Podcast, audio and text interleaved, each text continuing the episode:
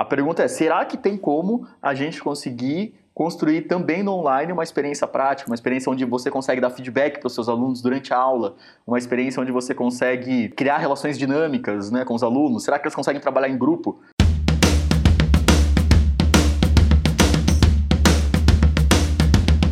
Imagina um momento de aprendizagem onde os seus alunos estão totalmente interessados, com a mão na massa, desenvolvendo conceitos de tecnologia e habilidades essenciais para o mundo atual.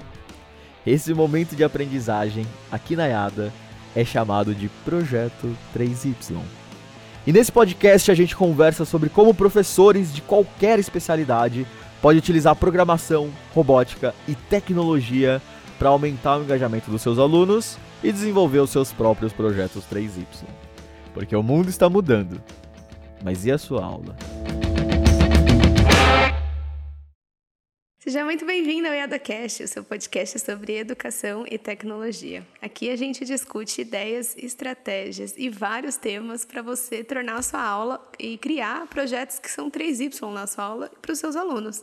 Ou seja, né, são projetos que os seus alunos ficam muito mais interessados e são projetos totalmente práticos, que eles estão com a mão na massa, ou como a gente gosta de falar aqui, com a mão no código, e que eles usam a tecnologia para desenvolver e resolver problemas. Eu sou a Aninha. E eu sou o Jerônimo. E esse podcast ele tem total apoio da Escola IADA, que é uma escola de programação, robótica e tecnologia para crianças e adolescentes. E hoje a gente vai falar, então, né, já que a gente é uma escola de programação e de robótica, tecnologia, e a gente vai falar sobre ensino de programação e tecnologia online. E a gente caiu aqui nessa barreira esse ano de 2020 que todo mundo teve que se adaptar aí para um universo mais online. Mas antes, deixa eu dar um, dois recadinhos aqui rapidinho, Lira, rapidinho mesmo. o primeiro é a pergunta: você já se inscreveu no nosso canal Telegram? Se não, tem aqui o link na descrição. E segunda, se você já acompanha a gente no nosso Instagram, Yada4Teachers, que você pode mandar perguntas pra gente aí é, sobre esse universo de educação e tecnologia, ensino de programação e robótica. Você também pode, pode mandar mensagens através do nosso e-mail, secretaria.iada.com.br. Vai ser um prazer responder vocês aqui dentro do nosso podcast, turma. Isso aí. Manda mensagem pra gente, manda pergunta, manda sugestão de tema, fala o que, que vocês querem ouvir que a gente fale por aqui. Vai ser bem legal. E aí, Gera, vamos lá, né? Esse ano a gente acabou se adaptando aí, né? Aconteceram várias coisas e eu acho que todas as escolas, em vários formatos, acabaram entrando nesse universo de aula online e tudo mais. E aí eu queria te perguntar, né? Se é possível, então, ensinar programação e robótica, ainda mais que robótica, eventualmente, a gente pensa em muita coisa manual e tal, né? Então, é, é possível a gente ensinar programação e robótica online? Muito legal, é uma pergunta que eu mesmo me fiz no começo. A gente vislumbrava pouco essa possibilidade de realmente dar aula de programação e robótica para criança. A gente está falando aqui aula de programação e robótica para criança ainda, né? Programação e robótica online já é o universo, agora para criança ainda e adolescente, né, os jovens de forma geral. Foi uma pergunta que a gente se fez no começo da pandemia porque não era um, não estava no horizonte muito muito próximo, assim. E eu vou explicar o porquê. Essa pergunta que você faz depende, né? Depende do cenário, assim. Porque na real, na real, Liro, você consegue ensinar qualquer coisa ou aprender qualquer coisa em formato remoto, com ressalvas, né? O formato remoto ou online, que é como a gente está chamando aqui. Na real, se você tiver acesso a conhecimento e tiver as tecnologias ao seu redor que te, te auxiliem a adquirir aquele conhecimento, eu acho que dá. E eu vou te dar um exemplo de, de, um TED que eu assisti, que inclusive vai estar o link aqui na descrição. Não sei se você já viu esse TED, ele é muito legal. É inclusive no, no TEDx do CERN, lá na, na Suíça, uhum. sabe? Que é um, aparecem uns temas muito legais lá. E aí, o que acontece? O cara comenta sobre uma, uma iniciativa deles de ensino de ciências com realidade virtual. Então eles fizeram um laboratório de realidade virtual, você colocava o óculos e acessava o laboratório, e aí você conseguia manipular as coisas dentro do laboratório, sabe? Essa que é a ideia. Mas enfim, depois vocês assistam o TED lá, é, que vale a pena. Mas a ideia é que se você tem tecnologia que te possibilita acessar as coisas necessárias para você aprender aquilo que você precisa aprender, Show, é possível você fazer de forma remota.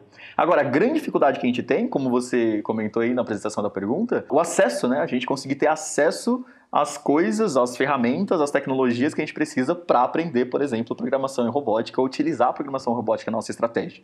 Então, a grande pergunta que, que eu deixo para responder a sua pergunta, já da vibe de como ensinar programação e robótica, é: você tem acesso às tecnologias que te permitem aprender programação e robótica de forma online e remota? E aí, tecnologia, turma, eu estou falando desde formatos para você explorar metodologias mesmo, porque é muito importante a gente falar que programação e robótica, o ensino de programação e robótica, você vai conseguir explorar o potencial do ensino de programação e robótica se você tiver em aulas práticas. Se for palestrinha, se as aulas online padrão assim, que você grava um vídeo, a pessoa assiste e tudo mais, limita o potencial da estratégia, viram? Então, esse que é um, é um parênteses importante. Então, por isso que a gente precisa analisar com um pouquinho mais de calma o que, que significa isso e como que a gente vai criar esse cenário para que as crianças estejam, ou os jovens estejam, num formato prático, por exemplo. Como que elas estão num formato onde elas conseguem acessar a tecnologia em casa. É, e aí, enfim, a gente pode levantar várias coisas que são importantes para manter, que a gente consiga explorar o mesmo potencial da estratégia, sabe? Seja remota ou seja presencial. Então, essa pergunta, eu acho que cai, a resposta à pergunta cai nisso, né?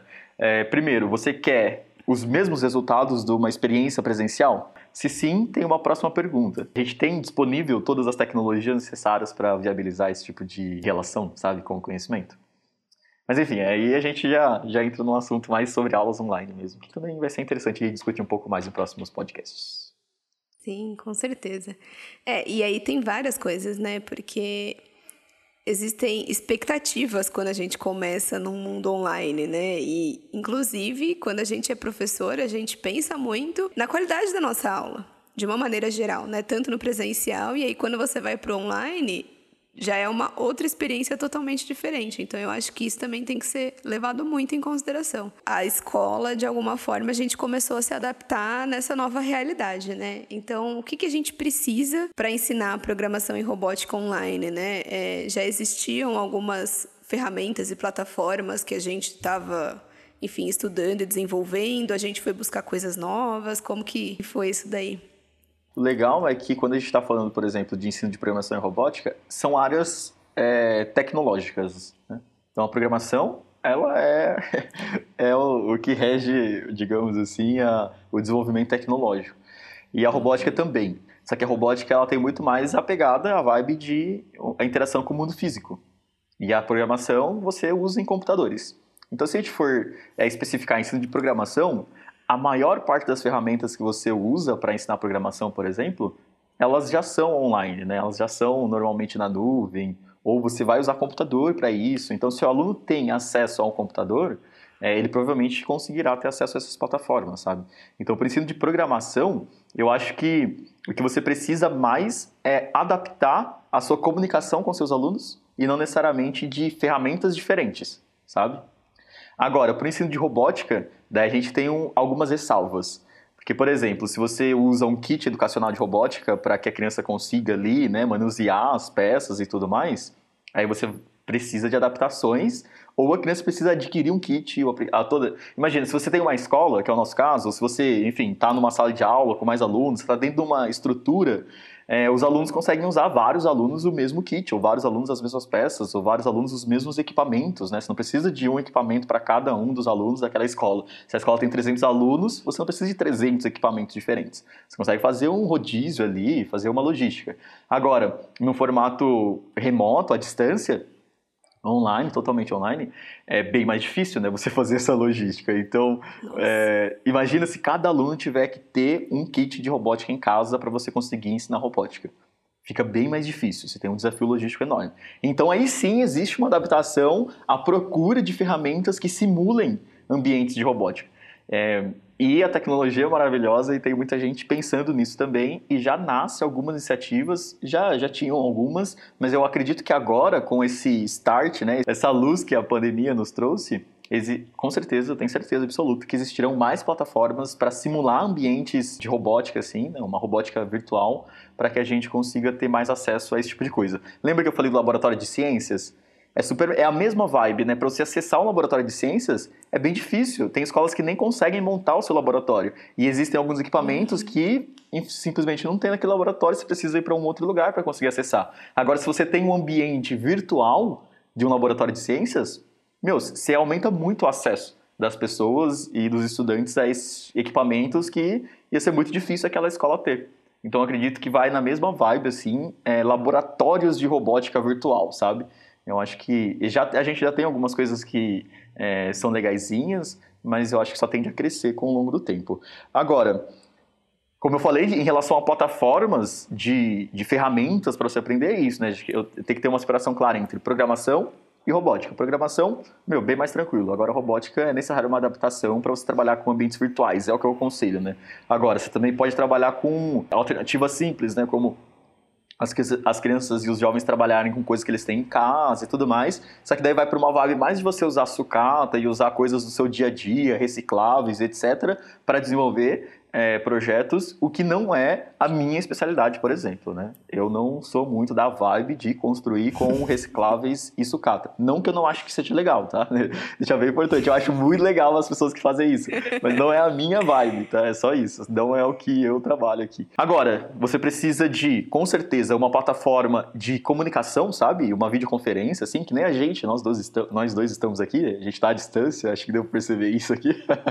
Pessoal a gente está só escutando o o, podcast talvez não, não tenha reparado, né? Mas a gente está à distância, né? Você está num, num, lugar, num espaço, eu estou em outro, e a gente está usando uma ferramenta de videoconferência para trocar ideia. Isso você precisa de uma ferramenta que funcione bem, uma ferramenta estável, uma ferramenta que possibilite algumas dinâmicas importantes, assim.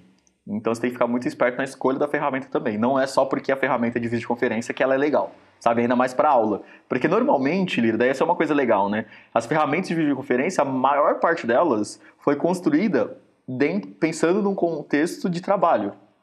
Para as pessoas se comunicarem a trabalho ou eventualmente de lazer, por exemplo, o WhatsApp, né? É, você consegue conversar por vídeo no WhatsApp, mas é assim, para trocar ideias. O foco das pessoas, quando desenvolveram aquela plataforma, era outro tipo de relação, não era relação de aula.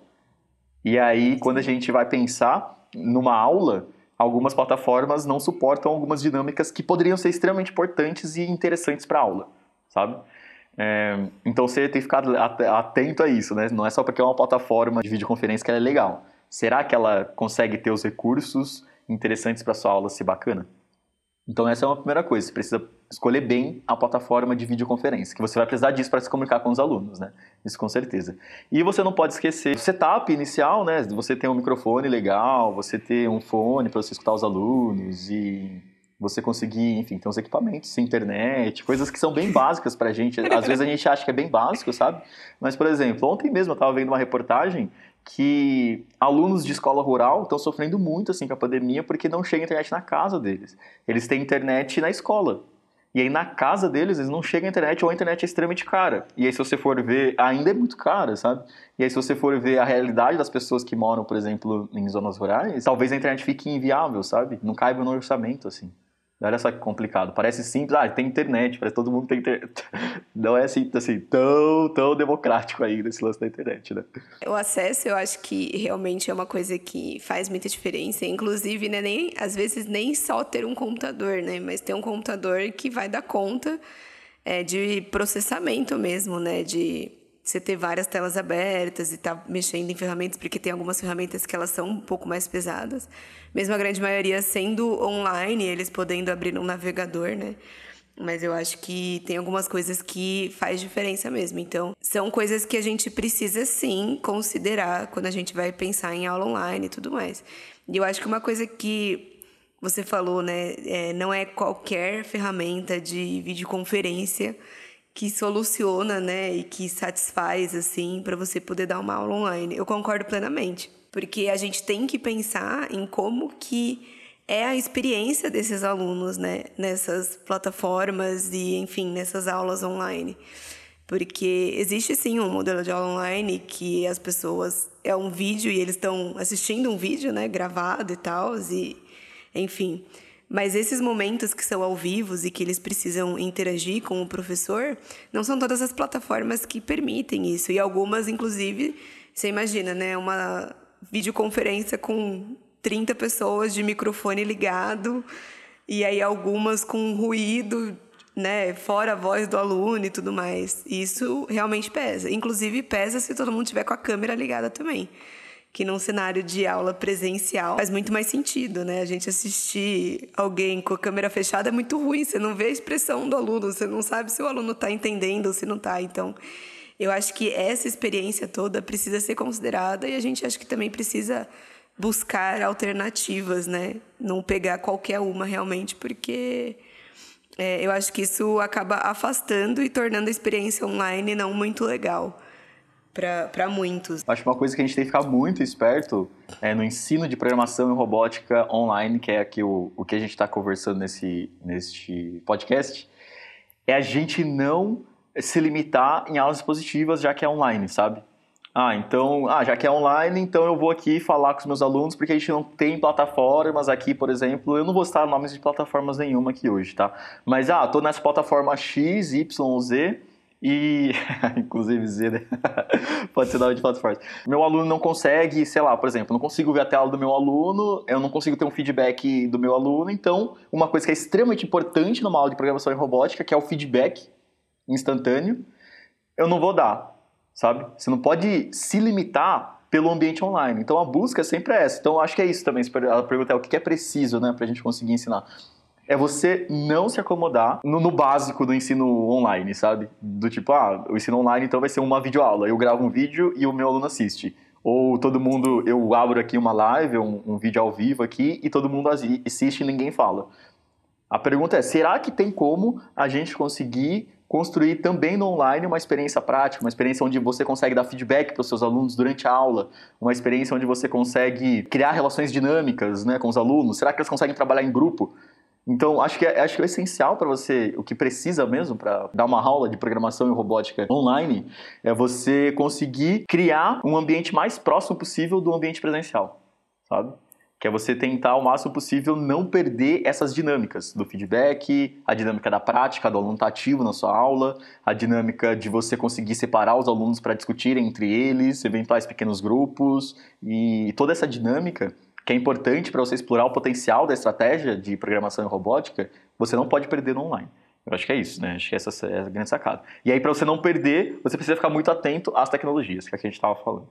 Porque a gente fica totalmente dependente de ferramentas tecnológicas que possibilitam essa dinâmica, né? Diferente do presencial, que a gente também tem algumas tecnologias, no sentido, né, a disposição da sala, as mesas, eventualmente você tem um projetor, algumas coisas ali que te facilitam, uma, uma lousa digital, sei lá. Mas você consegue criar umas coisas ali, né, se envolvendo mais presencialmente. É, e não perder essa dinâmica, que é o assim, essencial, é o coração, eu acho, para a exploração dessa, do potencial da estratégia. Já no online, você precisa das tecnologias muito bem estabelecidas e muito bem dominadas, né? Para você continuar mantendo esse tipo de relação. Então, isso daí é acho que é o principal, um dos principais pontos de atenção. E aí, tudo isso é muito desafiador, né? É... Essa, essa busca por ferramentas, por plataformas, por uma nova maneira da gente dar aula, né? Um, uma nova proposta de aula, mas que se aproxime muito das aulas que a gente já estava acostumado no presencial que inclusive é, é o que a gente fala sempre, né? A nossa a grande proposta é que as aulas sejam totalmente práticas, né? Que os alunos estejam realmente com a mão na massa o tempo inteiro. E aí isso é muito desafiador. E com certeza surgiram vários outros desafios é, quando a gente começou a buscar essas ferramentas e encontrar essas possíveis né, plataformas, e aí a gente chega nela e se depara com uma outra coisa. Então, você quer contar um pouquinho dos desafios, os principais desafios, enfim, para a gente ter uma aula online de programação de robótica e que seja de qualidade, né? Legal, muito bom, que eu acho que é um resuminho do que a gente vem conversando até aqui nesse podcast.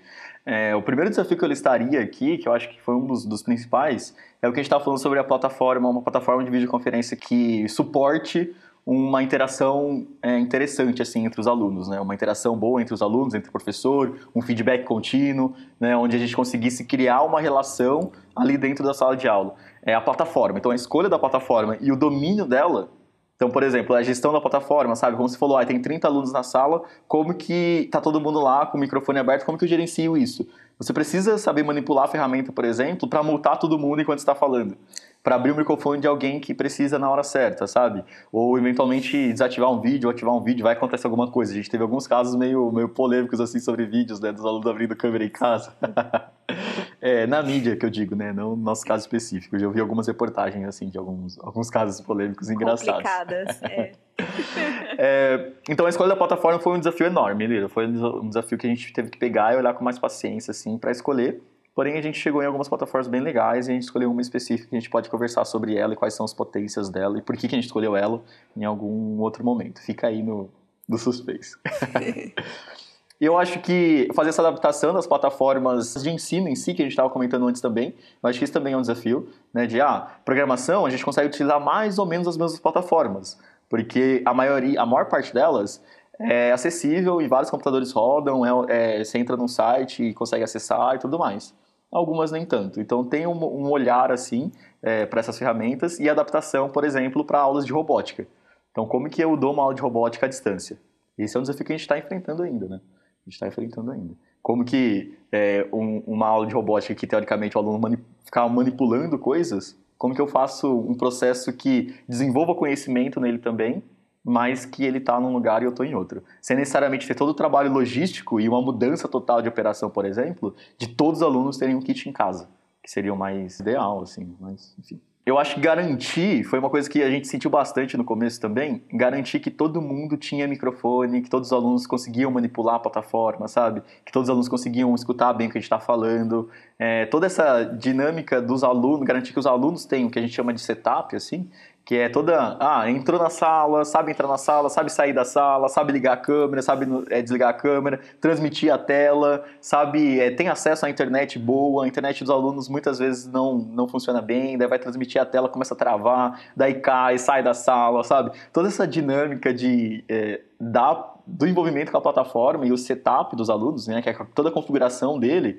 microfone, fone, internet, câmera, não tem câmera, é, consegue abrir as telas, colocar uma telinha do lado, outra do outro e etc. Essas coisas é, é, um desafio também que super vale a pena listar, assim. E por último, eu acho que tem um lance da relação com os alunos mesmo. Porque, imagina, como você mesma falou, né? Quando a gente está presencial, pô, você tem uma expressão corporal que envolve os alunos, você tem ali a feição das pessoas te olhando, um sorriso aqui, um sorriso ali. Tudo isso vai criando conexão entre o professor e a turma, né, e os alunos. E entre os alunos também. Agora, online, é muito mais confortável você acordar, às vezes nem pentear o cabelo, nem lavar o rosto e deixar a câmera desligada, sabe, para ir para aula, porque aqui eu vou ficar ouvindo. Então quebrar esse esse essa ideia de que ah, tô online é só ligar o computador lá e assistir, sabe? É, é um desafio enorme. E que não, você está online, mas você tem que criar um ambiente ali. Tá um aluno sozinho no computador da casa dele, mas através da tela você precisa criar um ambiente que se aproxime da interação é, social que ele teria dentro de uma sala de aula mesmo presencial, sabe? Então esse desafio é enorme. Como que os alunos participam mais da aula? Porque você percebe, você consegue perceber, eu tenho certeza que vários professores que deram aula remota aí sabem que os alunos ficam mais tímidos na sala, é, não mais tímidos, mas falam menos às vezes, ou alguns alunos se dispersam mais. Então, é, o foco que você tem, que é mais simples você criar numa turma presencial, é mais difícil você criar numa turma online. Ou tem alunos que se dispersam muito, daí, como tem um computador na frente dele, fica navegando em várias outras abas, fica abrindo outras coisas, fica usando o microfone de forma aleatória e tal. É, ou outros alunos ficam simplesmente o microfone mutado e você nem sabe o que está fazendo, sabe? Então você não consegue ter um feedback dele assim. Então trazer os alunos para participação, trazer os alunos para conexão entre eles e entre o professor, essa parte é um dos maiores desafios assim e que é essencial nas aulas de programação e robótica, sabe? Ela é essencial, é simplesmente ela precisa, o professor precisa se conectar com os alunos para ela acontecer de novo, é, explorando todo o potencial da estratégia. Os alunos precisam se relacionar para a gente explorar todo o potencial da estratégia. A gente precisa de feedback constante do que os alunos estão fazendo e de, das dificuldades que ele está tendo para a gente explorar todo o potencial da estratégia, sabe? Então essa aula remota que a gente fala, ou aquele curso, aqueles cursos online onde é, você grava um monte de vídeo, manda para o aluno e o aluno assiste todos os vídeos e fez o curso, sabe? Não é muito bem isso que a gente espera de, de uma aula de, de programação e robótica e criar uma dinâmica diferente disso online, eu acho que talvez seria o maior desafio, eu acho que eu colocaria isso como top 1, assim, o maior. É, eu também acho. Tem umas coisas muito curiosas que têm acontecido comigo, assim, nas minhas aulas, né? Porque normalmente os meus alunos eles estão todos é, com o microfone aberto, né? Enfim, e a gente vai interagindo ali. E aí às vezes eles falam: Tia, tia, peraí que eu preciso ir no banheiro. e que é uma coisa que eu jamais esperei que isso fosse acontecer no, no ambiente online. Porque no normal, no presencial, eles sim pedem licença para sair da sala e tudo mais. Mas no online, eu não imaginei que eles iam me avisar ou me pedir permissão para ir no banheiro, para ir beber água. e aí isso tem acontecido muito. E assim, em diversas turmas, sabe? Nem são turmas só dos mais novinhos, assim. Mas, mas é uma dinâmica interessante, assim, né? E a gente percebe que dentro, dentro das nossas aulas, pelo menos das aulas de programação e robótica, eles estão se sentindo muito próximos do que a gente tem feito nas aulas presenciais mesmo, sabe? Assim, tipo, de postura. E quando eles querem falar alguma coisa, eles falam. Quando eles querem sugerir um tema, eles sugerem, assim, do nada, sabe? Acho que a única diferença é que eles realmente têm ali o navegador do lado, eles querem procurar um negócio, eles já vão lá, abre, já me mostra direto, assim, sabe? Assim, tipo, nisso eles não me pedem muito permissão. Mas é, tem sido muito curioso, assim, eu não, não esperava por essa né? Tia, posso ir no banheiro? Posso ir ao banheiro. Não é nenhum, tô indo. É que não é mesmo uma, uma relação é, óbvia, não. E eu acho que essa realidade, de novo, é um olhar muito muito cuidadoso para a estratégia e para como construir as relações, para escolhas das tecnologias e tudo mais. Não é uma coisa assim que todo mundo tá, tá tendo esse tipo de resultado, não. É. Inclusive, depois a gente, em um outro podcast, a gente vai falar um pouco mais sobre as nossas aulas, como que a gente adapta e como a gente, sugestões para o pessoal adaptar aí as aulas para o ensino remoto. Mas não é a realidade de, da galera, assim, de forma geral, né, nessas aulas remotas, não. E vamos lá, né? Num cenário ideal, um cenário não pandêmico, né? E que a gente possa ter tanto aulas presenciais da maneira com que a gente, né, enfim, estava acostumado a dar e aula online. O que, que você prefere? O que, que você acha? Nossa, pergunta muito curiosa. Eu acredito muito que o ensino à distância, o ensino remoto, aulas online, tem várias definições, né? Pode potencializar muito o acesso ao conhecimento. Porém, a gente precisa de tecnologias para isso. Então, no cenário ideal, a gente está falando, a gente tem todas as tecnologias possíveis assim. Não, não tecnologia muito, muito louca, não, Miro. Tecnologia tipo, possível, mas acessível, né? Que já são possíveis hoje, mas não são acessíveis ou por processamento, né? Porque precisam de máquinas muito potentes, ou por eh, dinheiros mesmo, né? valores são muito caros e tudo mais. Então, em um cenário onde é acessível, assim, onde as pessoas conseguem acessar, eu gosto muito, sou muito adepto. Né? Eu já estudo bastante, assim, há um tempo é, online coisas online, assim, para os meus conhecimentos pessoais. Então, eu gostaria muito de um cenário onde o online fosse bem possível, sabe? É. Mas a gente precisa de uma realidade onde a gente tem tecnologias para isso. Porém, eu também eu gosto muito do presencial, então eu gosto, eu gosto de um sistema híbrido, onde eu consigo atingir muita gente através do online. Então você imagina, é isso, eu estou falando de um aluno em qualquer lugar do Brasil ou qualquer lugar do mundo, ele coloca um óculos, por exemplo, e ele tem uma é, experiência imersiva num ambiente que parece uma sala de aula. Uau, sabe? Ele não precisa se deslocar, ele não precisa sair de um lado e do outro. Eu estou aqui em uma cidade, o aluno em outro país, ele consegue ter uma experiência próxima a mim, por exemplo, se ele tem uma afeição a, a um professor específico, sabe? Ou um conhecimento que um professor específico tem. Então, acho que potencializa muito se fosse se a gente tivesse tecnologia para o online. Mas é isso, né? Para o ensino de programação e robótica, a gente precisa, a gente está num gapzinho ainda, a gente precisa de muito, assim, de mais tecnologia. A gente precisa de mais tecnologia para isso ser possível. É, principalmente na parte de robótica, porque seria muito interessante se nós conseguíssemos manipular coisas também, sabe? É, em cenários assim. É, agora, o presencial também é extremamente importante, né? No, na, na conexão, na, na, gente conseguir olhar no olho mesmo das pessoas, estar tá junto, o toque, que a gente está tão carente de toques agora, né? De, é, na época de, nessa época de quarentena, que mesmo que a gente vê algumas pessoas, a gente não tem aquela proximidade de tocar, de abraçar, né? A gente sempre está mantendo distância mesmo quando encontra as pessoas presencialmente. Então isso acho que super faz a diferença para esse lado pessoal, que inclusive é extremamente potente para desenvolver conhecimento mesmo e, e, e para um processo educacional. Assim. Então, num cenário onde os alunos podem acessar tudo que eles quiserem em relação ao conhecimento de forma online, mas eles podem também ter espaços presenciais para conviverem, para mim seria o ideal, sabe? Então, se quer informação, quer conhecimento, boom, online. Você vai, coloca aqui, tive acesso a uma informação aqui, interagir com conhecimento ali e tudo mais. Agora, eu também tenho um espaço presencial onde eu vou lá para trocar coisas que são mais importantes em relação à interação social entre os indivíduos e não necessariamente o conhecimento, sabe? Ah, vou lá assistir uma aula. Vou lá, enfim, ouvir o professor falar. Isso eu acho que pode ser online. Eu gostaria muito que fosse possível ser online. Agora, um ambiente presencial potentíssimo para desenvolver relações. Nossa, concordo plenamente.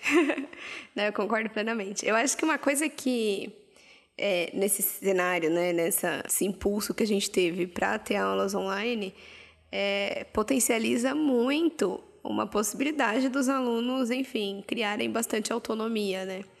Porque no final das contas, eles, é, inclusive responsabilidade, não só autonomia, mas eu acho que responsabilidade também. Porque quando eles estão num ambiente que eles têm que ir numa escola presencial e tudo mais, existe uma mobilização intensa da família, né, e deles, e o horário de acordar e não sei o quê. Eu acho que agora que eles estão todo mundo em casa, é lógico que com certeza a família é fundamental para organizar os horários, né, tentar manter uma rotina e tudo mais, mas eu percebo que eles estão se desenvolvendo muito e eu acho que eles estão aprendendo bastante sobre buscar informação.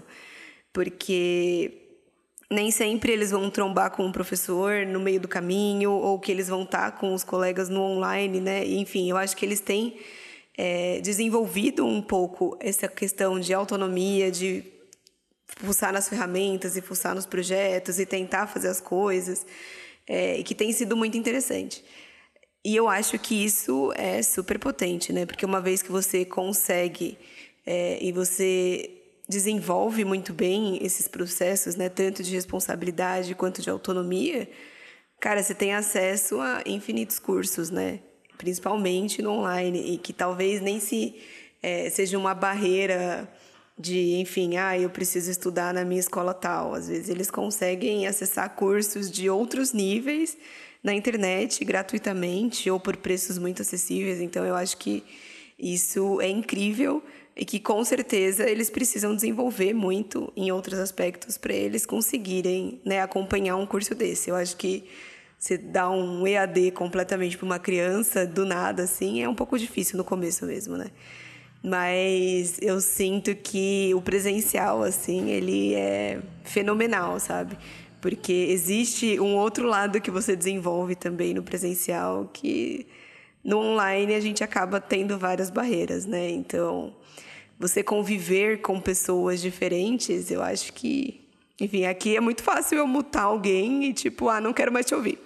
Pronto, você não existe mais no meu ambiente, sabe? Você tá ali, mas e, e no presencial a gente não tem isso, né? Então, acho que a gente é, aprende a lidar muito com as pessoas, né? E, enfim, aprende a lidar num ambiente social que o online, infelizmente, é uma barreira para isso. Então, eu acho que um híbrido seria muito legal. Mas, assim, eu tô morrendo de saudade das minhas crianças, assim. Encostar e apertar as bochechas deles. Já tô anotando quantos que eles merecem. Assim, olha, essa daí vai levar cinco bagunçadas de cabelo, sabe? Porque isso faz muita falta, assim. Acho que esse, esse contato mais próximo, né? E às vezes eles no online eles não mostram tantas coisas, né? Eu tinha vários alunos que traziam brinquedos de casa ou traziam coisas que tinham ganhado para me mostrar. E às vezes no online, tipo, ah, deixa pra lá, depois eu mostro e acaba esquecendo. Então eu acho que é, é uma dinâmica bem diferente, assim. O híbrido seria essencial. E aí a gente está quase encerrando aqui, acho que na verdade a gente até bateu o tempo, mas eu queria te perguntar se você tem alguma dica para algum professor que está querendo usar e começar das aulas de programação e robótica no online. Se tem alguma dica, alguma sugestão, você já comentou aí que a gente vai falar um pouco mais sobre as plataformas nos próximos podcasts, mas uma dica rápida aí. É, eu acho que a dica que eu daria, assim, ah, vou dar aula de programação e robótica online. O que eu tenho que ficar atento, sabe? É, acho que a minha dica é mais para um ponto de atenção. que é isso, é você não se acomodar em relação às plataformas comuns que já existem é, e adaptar muito o seu a interação com os alunos por causa das plataformas. Então é tentar o máximo possível a manter o ritmo de aulas práticas, de aulas é, envolventes para os alunos, participação para os alunos, feedback. Eu acho que é mais importante do que as plataformas em si que você vai usar, sabe? Mas preocupar em você continuar criando ambientes onde as crianças estão realmente, ou os jovens, estão realmente ativos no processo, estão práticos, estão é, interessados no que estão fazendo. E aí é o segundo, o segundo, uma vez que você está definido isso, e aí sim você, a segunda dica é escolha uma boa plataforma para que isso seja possível. É, esses pontos de atenção ali que a gente falou, principalmente nos desafios ali, são coisas bem legais de a gente, enfim, tomar uma atenção mesmo e tentar se preocupar com isso, porque uma coisa que a gente sempre fala, né, não é dar aula por dar aula, né, não é para cumprir um currículo. A experiência toda, os alunos têm que realmente aprender, e eu acho que a experiência toda, tudo que a gente fala em todos os podcasts ali, né, de potencializar o aprendizado das crianças, é, tem que valer também, independente do, do modelo, se é no modelo online ou se é no modelo presencial. Temos alguma dica cultural? Acho que a gente pode começar a todo podcast dar uma dica cultural, indicar alguma coisa que a gente viu, ouviu, leu por aí para a galera se inteirar de alguns assuntos. Ainda mais que o pessoal tá consumindo coisas alternativas aí na quarentena, né? Às vezes o pessoal começa a encontrar um tempo a mais aí que, enfim, usava se deslocando, talvez, isso aí.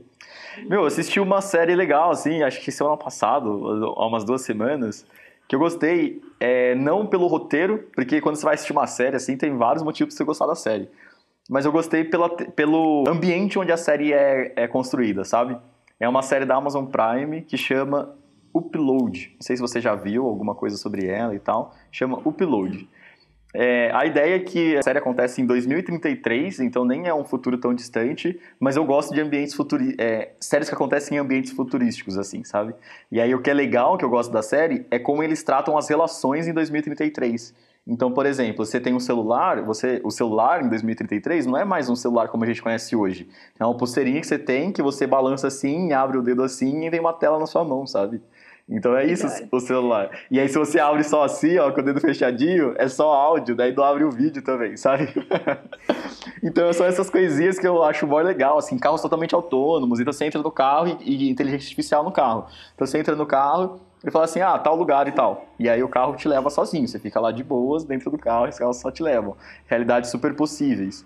E aí a série, na verdade, o, o, o, o lance da série, essa, por esse nome, o Upload, é porque existe uma empresa que fez um, um ambiente virtual para se você para transferir a sua consciência. Então você faz o upload da sua consciência nesse mundo virtual, sabe?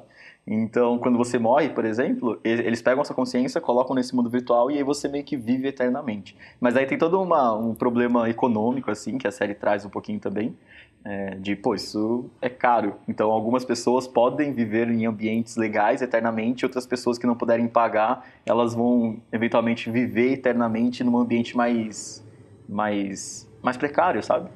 Então, você tem uma discussão meio social legal, assim, também para pensar.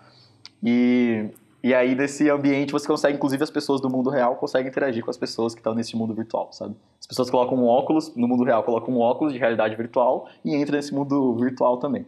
Então, é um negócio interessante. Se eu gosto desses ambientes futurísticos e coisas que podem acontecer, dessa ficção, sabe, futurística, que algumas coisas são muito próximas do que a gente já vê e outras coisas falam assim, nossa, imagina que legal se fosse assim.